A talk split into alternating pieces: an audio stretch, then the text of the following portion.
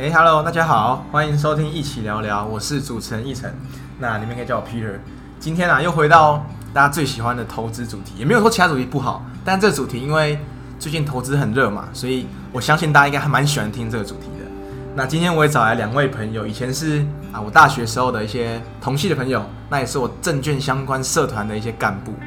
OK，那现在他们又自称是一些专业的乡民。来跟我一起闲聊最近很火热的投资市场，那陪我一起打比赛这样子。等一下呢，大家就好好把它听爆。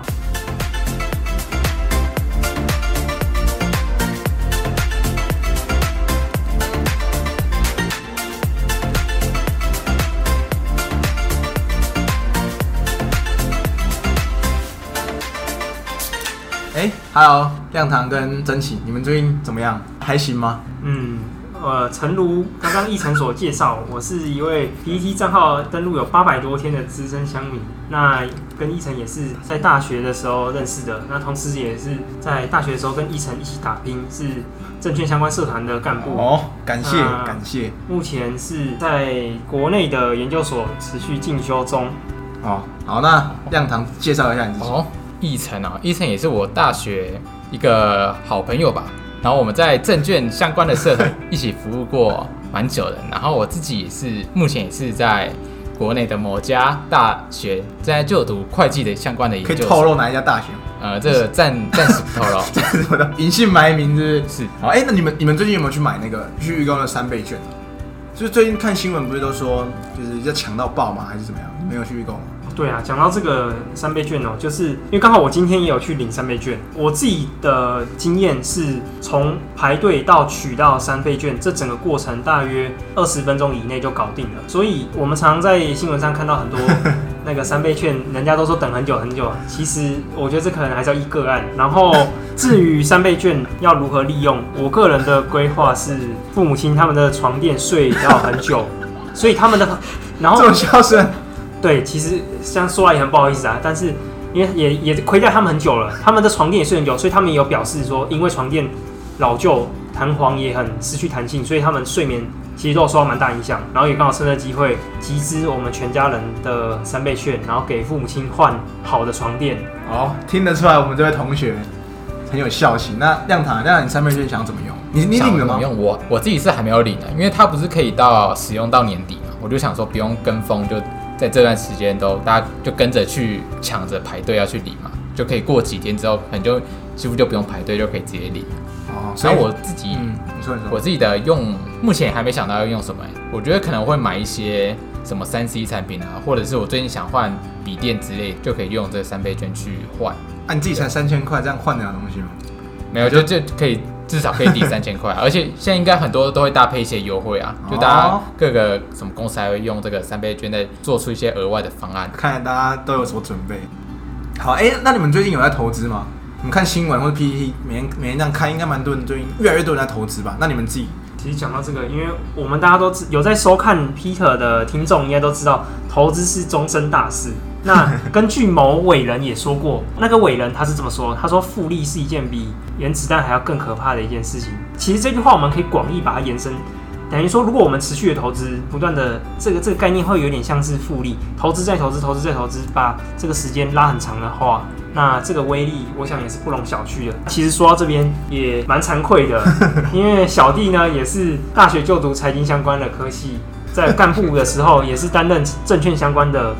这个社团干部，但是本人到研究所这段期间都没有很仔细的、很认真的研究任何一个股票，或是任何一个 投资标的。那小白就对了。哎，对，其实就如同一成说的，就是一个小白。OK，啊，亮堂呢？亮堂最近投资吗？最近啊，其实我真的认真开始投资是刚好就是今年一月初的时候，那个时候就开始认真的去找一些个股来去研究。结果说幸不幸运呢？就是刚好二月就碰到疫情，然后刚好碰上台股崩盘，所以我在刚算是初入市场的时候，就就面临到自己惨赔的经验。可是这也可以说是幸运，也可以说是不幸啊。因为不幸的事就是刚刚开始投资，然后就遇到惨赔这样的事嘛。那如果另一方面是如果幸运的点，可以就是马上遇到这么就是这么就有就有一个呃，像零八年那时候，如果假设你。假设你现在，因为你现在钱学生嘛，钱没有很多，所以再惨赔也不会赔多少。是，你的意思是这样子？没错，就哦之后可能遇到相同的状况的时候，就可以更从容的去应对，就不会像之前就是那么紧张或慌张。哦，所以你之前很紧张哦，呃，也其实也我，其实不会，公 司那亮堂会不会觉得刚那个这一次的经验，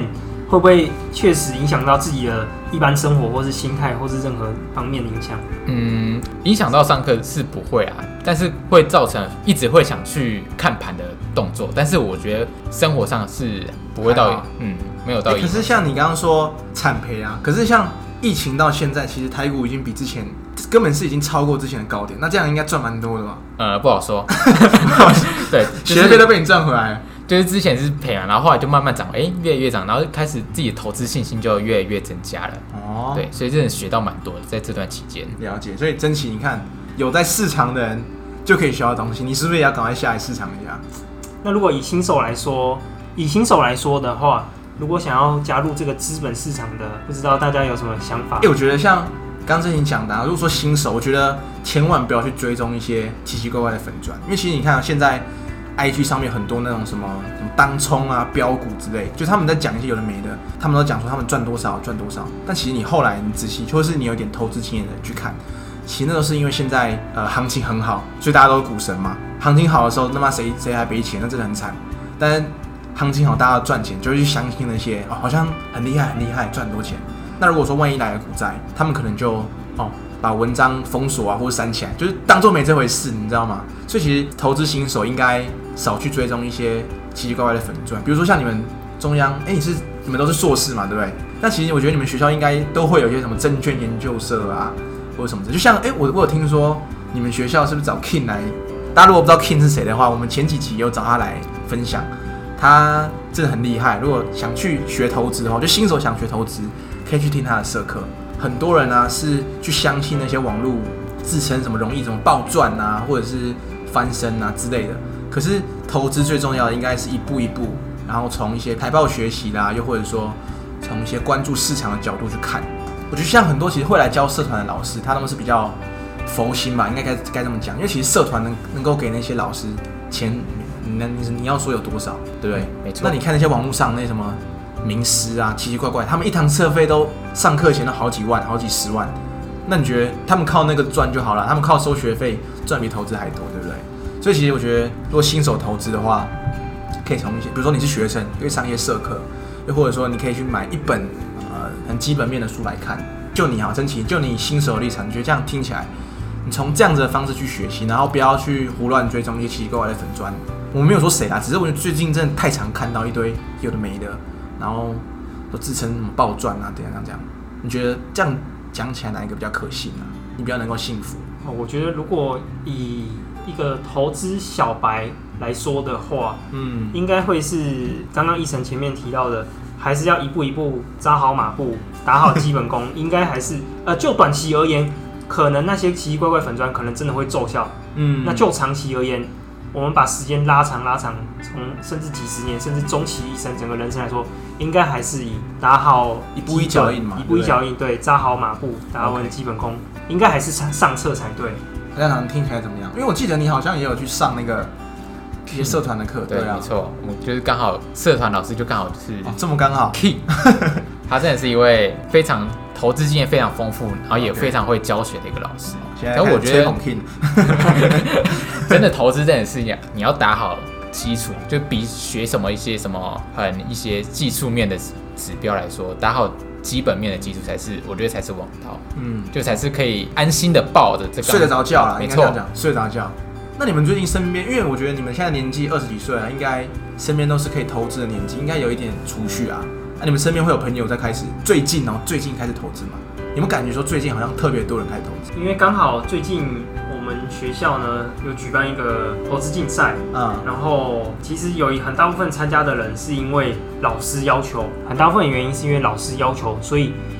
研究所学生才去参加。但我觉得老师的这个要求，他其实背后可能也是有原因的。假设老师要求百分之百的学生都参加，其中可能会有百分之七十的人只是为了参加而参加，但是后面百分之三十，哪怕只要只有百分之三十好了，甚至更少好了，百分之十五就好。他们真的因为这个竞赛而有兴趣，这其实也达成老师的目的了，就是启发激发学生。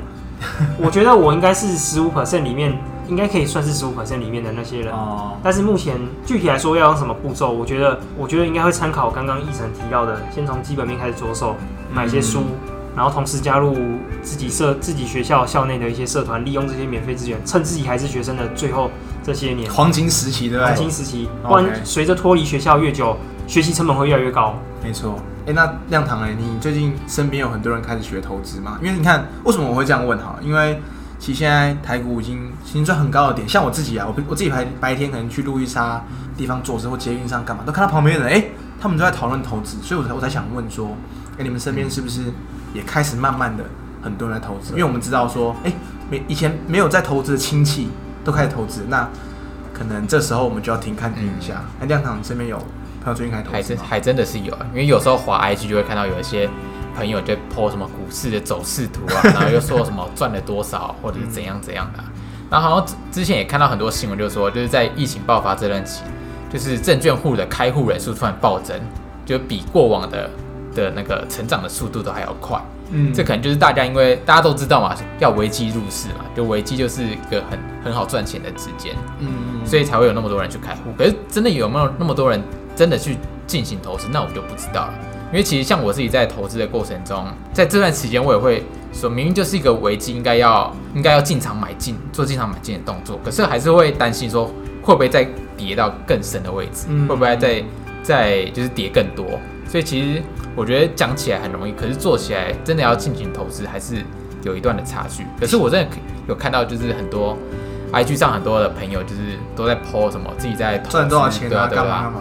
哎、其实我觉得刚刚亮航讲那个很好，就是因为他当时大跌的时候，他想要危机入市，但是他不敢，对不对？嗯，可我觉得这个就很像我们前面有聊到的说，如果你今天是看什么技术面啊，又或者什么，那你一定不敢去危机入市。没错，但如果你今天是比如说基本面好了，你去投资一些很稳定的标的，哎、这样算起来，因为我们知道基本面可以算一些它的合理价值嘛，合理价格，哎、算起来明明就便宜这么多。那假设你有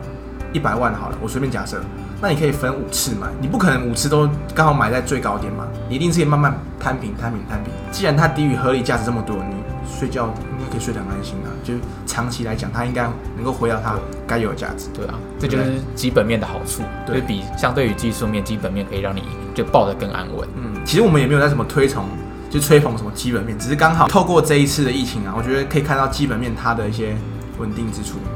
因为如果说我们看什么筹码、筹码面，又或者说技术面，其实真正看的人啊，现在我觉得赚钱的应该没有没有很多。因为你看那时候大跌七八天啊、八九天，技术线型涨那么丑，我相信看技术面的人根本不敢进场，一定是等到可能它拉回来，呃，弹了三十趴、二十二三十趴才回来。那你当时进场的话，其实我觉得你也没有什么依据，就是跟着买啊，跟着国安基金买，所以其实你抱起来会很怎么讲，其实很不安稳，你又不知道哎、它未来会不会再跌下去之类的，所以我就觉得说这应该是嗯基本面去衡量一些个股价值的好处，就不用管说大盘现在跌多少跌多少，这样跟你们分析还行，我自己也就只是一个初学者啊，然后跟你们聊聊聊看看你们的想法，因为其实我想说，就跟自己身边人聊，一定能够听出最真实的想法嘛。大家不会骗来骗去，像网络上一些那种骗来骗去。好、啊，那你们最近有没有听过那个生技股啊？因为最近，既然你身边很多人在 PO IG，我觉得很多人应该都 PO 那种生计相关，什么中天合一啊，哦，就最近很红的。你们最近有有了解或涉略吗？哎、刚刚奕晨提到那个中天合一，他们是不是不是中天电视台那个中天哦，哦，不是那个中天啊？你以为是中天？哦，所以所以如果要判断是不是同个中天，可能要看他们公司的英文名称。或者是他一些基本资料。所以你哦你真的有听过中天跟合一吗？因为 PTT 哦，你既然你们应该都是 PTT 的资深乡民嘛，上面应该很多人在讲什么中天合一之类的。对啊，如果我我印象没记错，好像前几天好像这两只还有上热门看板，就是短暂一下，但是我没有仔细点进去，但是我有我有知道，哎、很常看到这些字就对了。对，这几个关键字很常出现在我我的 PPT 的页面。OK，阿亮，你有最近有听说吗？我最近有，我最早听到合一这档股票的时候，是就是在韩总被罢免的那一天嘛，因为他被罢免那一天，然后就有新闻爆出，他就持有很多合一的股票，然后好像那个时候就获利就已经不少，那时候股价好像就一百七十几，然后那个时候新闻就报韩总真的让他自己发大财了。啊！结果没想到，我那时候看到一百七十几万，那我想说这个新闻爆出来，那他已经之后就会爆开始暴跌嘛。就没想到还可以涨到四百五十块，嗯，然后到最近才开始真的有在做，就一直下跌这样跌对，那、你们身边有人有买这这些生技股吗？就我所知，好像目前好像是没有听说比较。少，对不对？比较我也是没有听说有哦，那你们身边的朋友应该都蛮会投资的、哦。像我自己身边也有一些朋友，他们竟然真的有去买，而且我自己看那个 PTT，因为这最近这几天啊，中天就这些生技股跌得很惨，前一阵子涨嘛涨涨到疯掉，啊，最近跌了三四天跌停板，就居然还有人说啊，这是在主力什么在 在休息啊，干嘛？之后他赶快趁捡便宜，我就是觉得这些真的害人不浅。因为像我看好几个粉砖都这样讲、我就是觉得很夸张。你们觉得嘞？坦白讲，呃，不管他是不是主力在洗好，其实我们根本就不该碰这些，很像在赌博的感觉。你你们敢把钱丢进去这种根本没有什么业绩的股票吗？我觉得刚刚一晨讲到这个就，我我自己个人冒出来的两个单字就是投资跟投机，这到底是刚刚奕晨讲那个情况，我们我们可能自己投资者，我们要先问清楚，说自己到底追求的是什么，这才可以进而决定我们的决策。那同时，刚刚奕晨也提到，就是如果我们没有一些基本面的支持，我们的心态上面可能也不对，就是变成我们做任何决策，呃，这我觉得这可以延伸到整体人生的所有决策上。就我们做某个决策，我们的根据是什么？我们的支持是什么？比如说我们要投某某候选人，是基于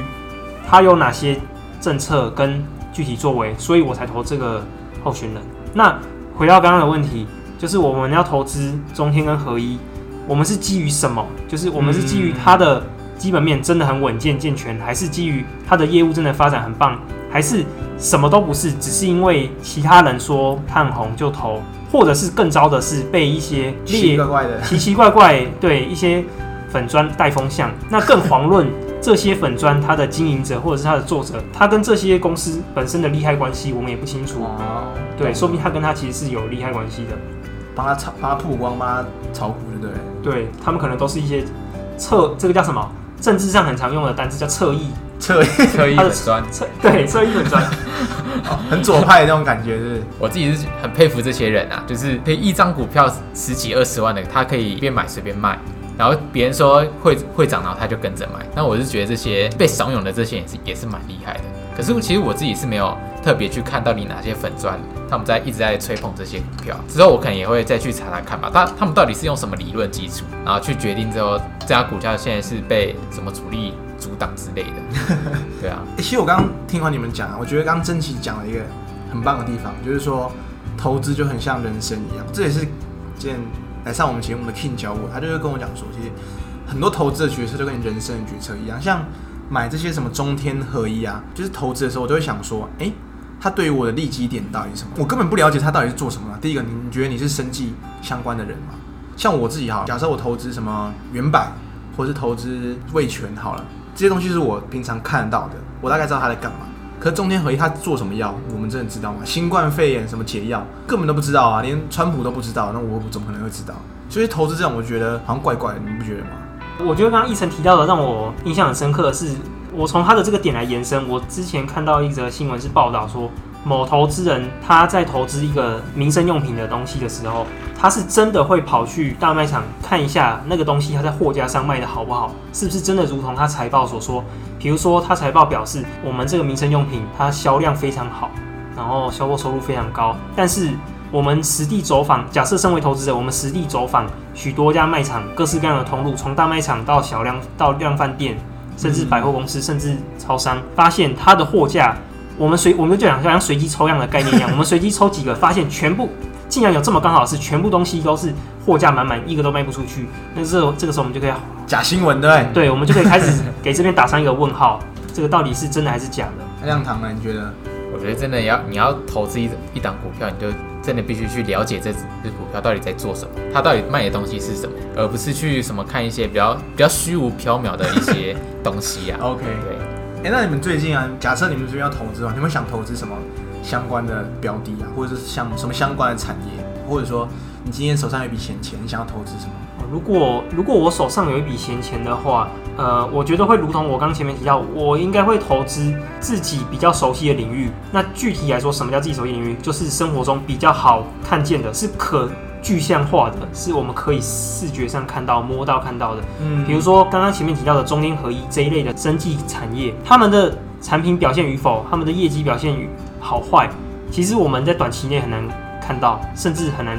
具体看到。嗯，如果是我刚前面提到的民生用品那个例子，我们可能比较好检验。哎，亮堂，那你最近如果你想，因为我刚刚有听说你开始投资嘛，那假设你今天，我听说你最近好像定存到期了，这秘密可以讲吗？呃，对，不要讲，不要讲多少钱啊，不不好，不要讲多少钱。那如果假设你今天真的定存到期，你有多了这笔闲钱啊，你想要投资什么？对啊，现在定存利率真的是很低嘛，然后不到，已经不到一一趴的样子。就是因为我自己也是 King 有上 King 的课嘛，然后他就他有跟我们说，就是要从生活中去找股票，嗯然后所以我们就可以想想看，就是最近生活发生什么事，然后可以有哪些标的可以值得去注意的。像我的话，因为最近就发什么三倍券嘛，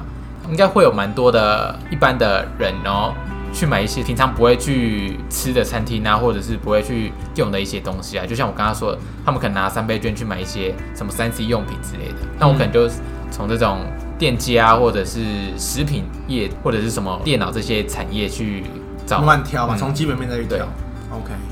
哦，听起来你们都很厉害，感觉都很会投资哦。诶，那如果像是我们刚刚前面提到，生计其实对于普罗大众来说，相较之下距离比较远的行业。嗯，那不知道一晨觉得，如果除了生计以外，还有哪些投资标的是值得我们关注的？如果假设是我好了，我可能就是我觉得刚刚亮行讲很好，我也会去找可能三倍券啊、又或者说，哎、最近暑假了嘛，那可能家长都会带学生难得放假出去玩。那所以，比如说我们三倍券好，你觉得三倍券能够去买一些，就比如说好，你你今天会拿三倍券去买什么路边摊吗？又或者说什么一两百块的东西？我觉得应该很很难吧，大家都会想说把三倍券，就像刚那个珍奇提到，家人的力量合在一起去买一些比较贵重的东西。那我觉得也是透过这时候啊，三倍券可能，如说我们大家一家人四个人，我们就去吃一点好吃餐厅，比较贵的餐厅，平常不会吃的，比如说像瓦城啊，瓦城虽然没有说很贵，但是也是有一定的价格在嘛。瓦城啊，汉来，又或者说刚好暑假，我们可能会去一些地方玩，或是买东西。大家这么热，你觉得最喜欢去哪里？百货公司啊，或者原百，我们也也可以去参考一下，就是去看一下它的基本面怎么样。我觉得像瓦城、原百，我都会想，我自己会很想去研究一下，它到底能不能够投资。这是我自己从这三倍券啊，又或者说暑假的题材想到的、你觉得有有道理吗？我觉得刚刚奕晨提到这个点很好哎，奕晨刚刚提到这个，他这个思考是基于这个振兴券能够带来什么样的帮助，嗯，所以通常这种东西，我们可以知道这种东西的单价应该会是高于它的最低面额，比如说最低面额是多少？就是两百元嗯这个面额，所以基本上两百元以下的东西可能会被排除掉。嗯，还要找零什么，有些可能不找零麻烦，对不对。对，那我也蛮想问一成一个问题，就是如果你在选好标的之后，就是你会一次买多少？你是怎么决定你要买几张什么几股之类的这样的一个决策？蛮厉害的问题。其实我自己也想了很久，我之前有想过这个问题啦。那比如说，好，假设我今天看这个标的，我真的很有信心的话，我可能就会拿比较多的资金去投入。假设我一百万，那我看啊，假设看原版很很好好了，那我可能就会拿三十趴。啊，假设我看瓦城很不好，不是很不好，就是没那么好，我可能就拿百分之二十的资金之类的。刚刚的原版，比如三十趴嘛，那我可能就再分个三次四次。像前一阵子股灾，我不知道那到底要怎么一次买满，好像很危险。那我就分个三次四次买，可以平均那个成本。然后它现在的价值就刚好是低于我预估的合理价，那我觉得我就可以来做投资。大概了解，反正就是不会一次就，通常不会一次就买到你想要买的量就对了。对啊，这就不像我们在妈玩玩吹牛还是什么，就 all in 这样子，不是这投资不能这样搞啊，所以就要可能比较稳健。就像我们前面有聊到说，就是慢慢来，一步一步稳健投资。你很有可能大赚，那你也很很有可能大赔。应该说你很有可能大赚或大赔，但你大赔的机会通常都比较多。不然现在市场上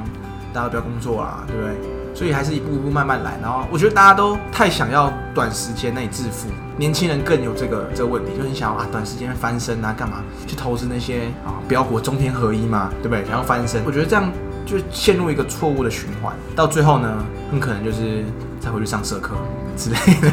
对啊，我觉得就是就是这样子。那、你们呢？你你觉得这个这个是不是有一个词叫做什么赚快钱哦？啊？对对，投资比较赚快钱，应该是应该这样讲。然后刚刚我刚刚一直听到这个词不断的出现，就是平均成本，就是我们永远不知道什么时候是低点，嗯，是是这个意思吗？所以我们要不知道一成可不可以跟我们解释多一点关于平均成本的概念？欸其实也没什么，也是，就是就是因为我假设今天原版二十五块好了，那我不确定它后来会不会会不会涨或者跌。如果它在涨的话，它它涨很多，我可能就换其他的标的，因为涨很多，我的成本就摊高了嘛。那它刚好哎有小跌下来，小跌下来，那我就可以慢慢把我刚刚说的第二批啊、第三批慢慢补上去。那它今天既然都已经跌下来，应该说我我在买二十五块的时候，我可能预估它的合理价就是二十七块。它越跌下来，它离我的合理价越来越远。那当然我我可能更有信心，我敢买更多啊，对不对？除非是我真的投资太烂，合理价算错，但基本上很难呐、就是你真的有去研究一些基本面啊，去推算它的 EPS 或者是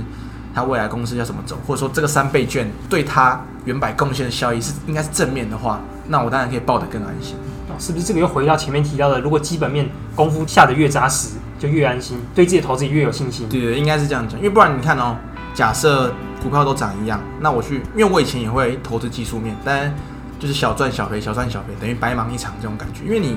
不知道说它涨，哎，好像有赚了卖掉，或者赔了，完蛋，我是不是看错之类的？就背后我们做任何事情背后都有个大原则支持我们行事的准则。对，就是如果说我刚刚刚刚我前面提到我说买原版嘛，那假设我这边没有在推荐什么标的，我只是举例啦，我一定要对他有相当的认识啊，我一定知道是说哦他在做什么，那三倍券对他的效益，那他现在的股价，因为前一阵子疫情大家都不出门嘛，所以呃都不敢去百货公司消费啊。那接下来假设我们憋憋了很久，你会不会想要赶买一波？多买一些东西，就是赶快去逛，看到啊，想说啊，万一又来二次爆发，我买不到怎么办之类的，就有一种报复性消费的感觉。我可能会朝这一块去推啦，因为我自己在算，你看到、三倍券是三千块，那台湾有多少人？两千三百万人，加起来有七百多亿，哎、突然多了七百多亿的消费资金，而且通常大家都会买超过三千块。比如像你刚刚讲床垫，你可能买一个什么席梦思还是什么好一点的，可能两三万，那你加三个人加，哎、四个人、五个人加起来可能一万多块，哎、乘起来两万多块，你还是会买啊。这样是不是又促进消费？所以我觉得一定会，呃，那个总消费金额会超过七百亿。对，那所以个只是最保守的对对对。，最少最保守你，除非你不花，你不花给我之类的，就你不花的话，七百，你最少也有七百亿。那七百亿如果再加成个一点一、一点二，加起来可能也有很快一千亿。那这些消费回到我们内需市场，应该很够吧？因为你看哦，很多东西你也不能去买，罚单你也不能缴啊，或什么有的没的不能缴，那买股票，对，也不能买股票，那你回到消费市场，那一定对我们内需啊，或者说一些我们刚刚提到，甚至连全家统一炒，我觉得都可以，就我们去从基本面看一下之类的啊。我觉得我会，要是我自己要投资的话，我可能会从这一块去考虑。那我可以问问一下，就是你记得医生有说过，你在最近的几次的投资都是去研究它的基本面。嗯，那在这些的经验中，那你有遇到可能需要停损的情况吗？就能不能说真的看了基本基本面之后，就不会遇到预料之外的事嘛？就是原本预期它会涨，结果还是一路持续下跌。好像最近有几次，但不能透露是什么标的。但就是我我举个例子好了，假设我我们刚前面讲那么久原版，可能大家对原版有点认识嘛。那今天假设我真的去投资原版，我我是基于刚刚前面那些理由，哎，但突然今天疫情二次爆发，大家被比如说封城好了，你不能出门消费，那原版当然就跟我刚刚买进的理由不一样，我就没有办法报报复性消费，所以这就是我们其中一个点。它跟我当时买进的理由不太相关。我当时买进的是觉得说，诶，它低于价值，然后台湾人又会报复性消费啦，全家一起去原版里面吃餐厅啦，买东西。像你去原版里面消费，他们都会有专柜的抽成，所以当然会贡献原版的获利。我的意思是说，今天呢、如果这个例子，比如说疫情在二二度爆发，呃，又要封城了，那当然就是跟我当初买进的理由不一样，我可能就会停损，或者是我再随便举一个例子好了。哦，假设我随便买，我当我刚刚讲，假设我随便买一只股票叫瓦城好了，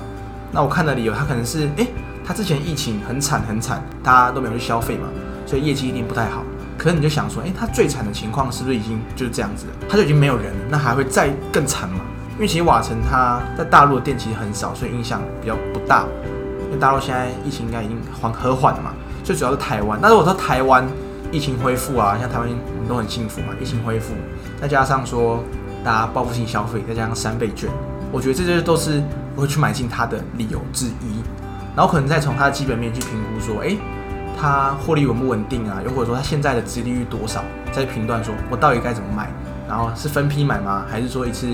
可能买个十趴、二十趴之类的，这样去评断？有解有嗯哦，回答还可以吗？回答还不错 OK 谢谢。那我还蛮好奇，就是假设我们以基本面为主，技术面为辅，如果这两个我们都结合在一起，那是不是能够更精准的抓出买进跟卖出的时机？嗯，我们等于左手是左手有很强的武器了，叫做基本面；右手也有很强的武器，叫做双手都技术面对。假设对，假设我们今天的对手是只有单手拿武器的，甚至两只手都空的。嗯，那如果我们今天变成双手都持有武器，我们还需要上班吗？我们还需要固定收入吗？呃就是不是有那么神？就假设我懂你的意思，就你就是说，今天我在这只股票上，我从基本面来看，从技术面也来看，同时去看会不会更准？你的意思是这样子吗？对，如果这两个东西都试出，都指向同一个地方，就啊都是买进的讯号，或都是卖出的讯号，那我们是不是能够更精准、更准确的做出解读？哎、其实我觉得这个问题很好，因为我之前自己我真的也有这样的就是想法，可是我后来想一想，这就很像啊，今天找那个女朋友一定是三观正确嘛，或是干嘛？啊，另外一种朋友的话，一定是可能一夜情或什么，但是他不用长相厮守，所以感觉就比较不一样。好，那其实我回归到我们刚前面讲什么中天合一这些例子，你看它技术面是超超厉害啊，每天涨停，就是标股的标股的样子，可它基本面真的有很好吗？没有啊。今天我们只能从一个一个方向去评断，今天两个我同时都评断的话，很容易搞错，好像这个也对，这个也对，那我到底要选哪一个？今天大跌大跌之后，技术面一定不好看嘛，可是它基本面没有变，基本面还是很好，那那我这样到底怎么选呢？所以我这我就觉得这可以用到刚刚亮堂问我们什么平均成本分批的例子，今天涨上去了，突然大跌，但它现在还是在我的合理价值之下，所以我这时候才要分批啊，我刚刚分批还没买完的钱，我这时候可以拿来买，就有点类似这样的感觉啊。那如果说你用技术面跟基本面同时并进的话，它大跌，那我以技术面的角度，我可能是要停利了。但没想到你很容易卖在起涨点，像我之前自己很常 都卖在起涨点，就是有时候会有这些例子啊。哦，刚刚一晨提到的可能是基本面跟技术面是他们两个的讯号是相违背的，嗯是这个意思吗？对对对，那哎、那哦，那问一个比较好笑的问题是，如果这两个这两个讯号是一致的，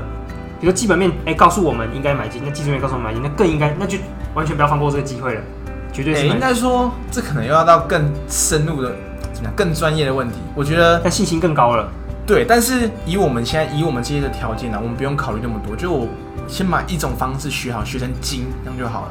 如果同时，就像你，比如说今天我要学这个，我我要看一本书，我同时旁边又在听音乐，我这边又在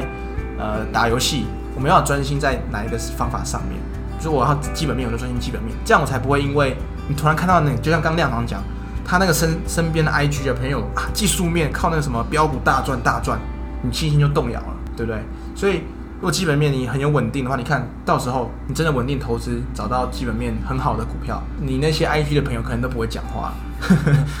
到基本技术面很惨的时候，反而是你自己抱在心里偷偷赚，我觉得是这样的感觉啊。而且心态上会不会是更有把握？对啊，就是你不用不用一心二用啊，就专心学好哪一种方法就好。但但也很多人是靠技术面赚钱，但可能是真的少之又少，或者是把技术面